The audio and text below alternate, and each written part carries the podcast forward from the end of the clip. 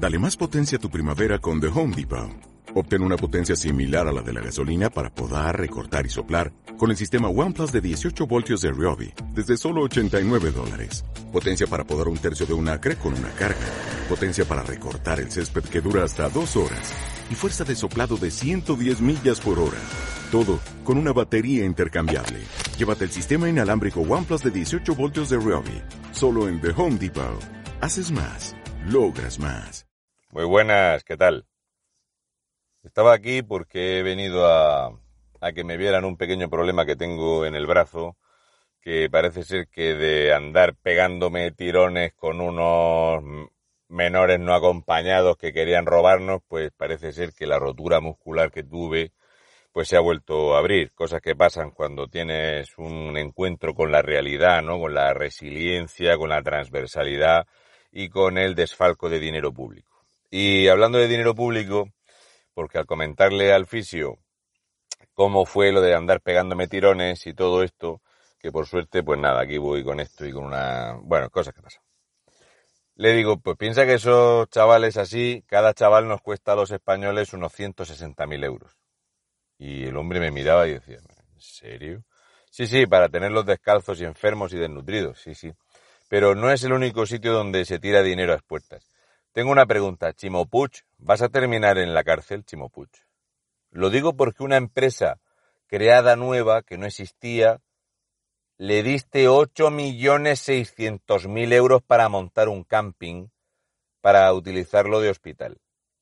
¿Vas a tener alguna responsabilidad o vas a responder de esos 8.600.000 euros de dinero público que gastaste en montar un camping que se va cuando sopla el viento?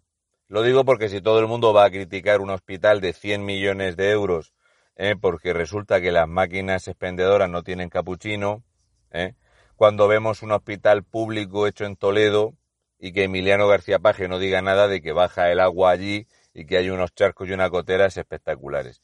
Pero el ataque ha de ser siempre contra Ayuso y contra Madrid, por supuesto, porque así lo pide el separatismo catalán el pancatalanismo de los enfermos mentales que presiden Valencia, de los enfermos mentales que presiden Baleares, y no hay nada más que ver el hartazgo que hay ya en la población, tanto en Baleares como en Valencia. Esta misma mañana tengo vídeos e imágenes de una manifestación de la hostelería que están hasta las narices de las imbecilidades del cuerpo este que lleva un gato muerto en la cabeza. Este sinvergüenza que va de la mano de Mónica Oltra y otros catalanistas y otros enfermos mentales. ¿Vas a responder por los 8.600.000 euros del camping que utilizaba este hospital?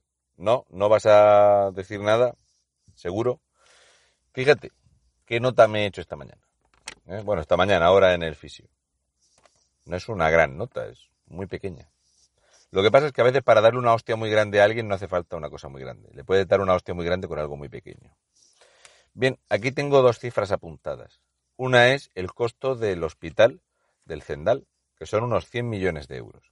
Ese hospital atiende a 500 pacientes eh, y tiene 300 enfermos en tratamiento y hace que no se colapsen o no se llenen las UCIs de otros lugares. Por lo tanto, es una inversión de puta madre. Fantástica.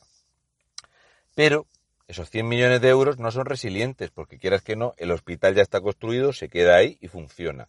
Lo suyo es triturar en 11 meses 127 millones 20 mil euros en publicidad institucional para darse autobombo el PSOE, para maquillar al presidente del gobierno y para salir en todos los medios de desinformación, hacer campañas publicitarias y ponerle pegatinas a las cajas de los medicamentos de darnos las gracias que esto lo paga el Estado. No es de dinero que os sacamos de los impuestos, no, esto es un dinero que pinta el Estado, ¿verdad? Y ya está.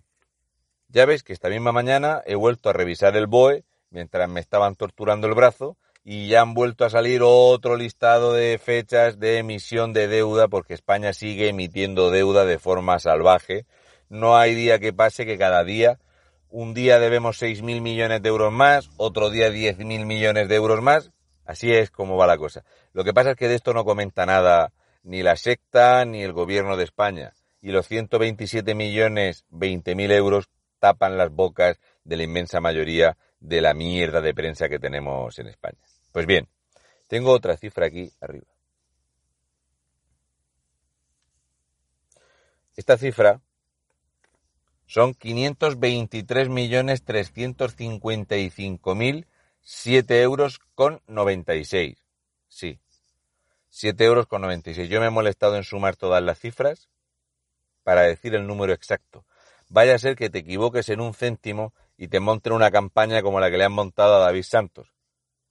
Por eso, uno, cuando va a hablar con estos enfermos mentales de la extrema izquierda, ya sabes que si en vez de decir una palabra te equivocas, pues ya, ya está, ya con eso es suficiente, ya con eso somos eh, los que moralmente e intelectualmente somos superiores. Bien, ¿qué significa esta cifra? Esta cifra significa que cada año Europa le da a España 104.671.000 euros para que los españoles nos comamos la inmigración ilegal aquí. A esto hay que añadirle las partidas de 80 millones de euros, 28 millones de euros y la última partida de esta semana pasada de 27 millones 700 mil euros. Todo esto, toda esta amalgama de millones y millones y millones y millones de euros van destinados a que los inmigrantes ilegales se puedan emborrachar bien, drogarse bastante, comprarse armas blancas, ir por ahí liándola y tener Canarias hecho un solar, Baleares en la ruina, y zonas como Sevilla, que ahora son lugares preferentes de alojamiento de estos inmigrantes ilegales que no aportan nada, solamente gasto, gasto, gasto y gasto. Y pérdida de. ¿eh? Así que lo más patriota que se puede hacer ahora mismo es no pagar impuestos. Creedme, el Estado se va a seguir endeudando a la misma velocidad, pero van a tener menos saldo contable para mantener a todos estos miles que van llegando porque ya dicen que van a seguir llegando por miles los inmigrantes ilegales a España para seguir parasitando el sistema, arruinándonos como nación, crear crispación, generar nuevos chiringuitos, porque piensa que si son alcohólicos, drogadictos y delincuentes, pues necesitan educadores, atención psicológica.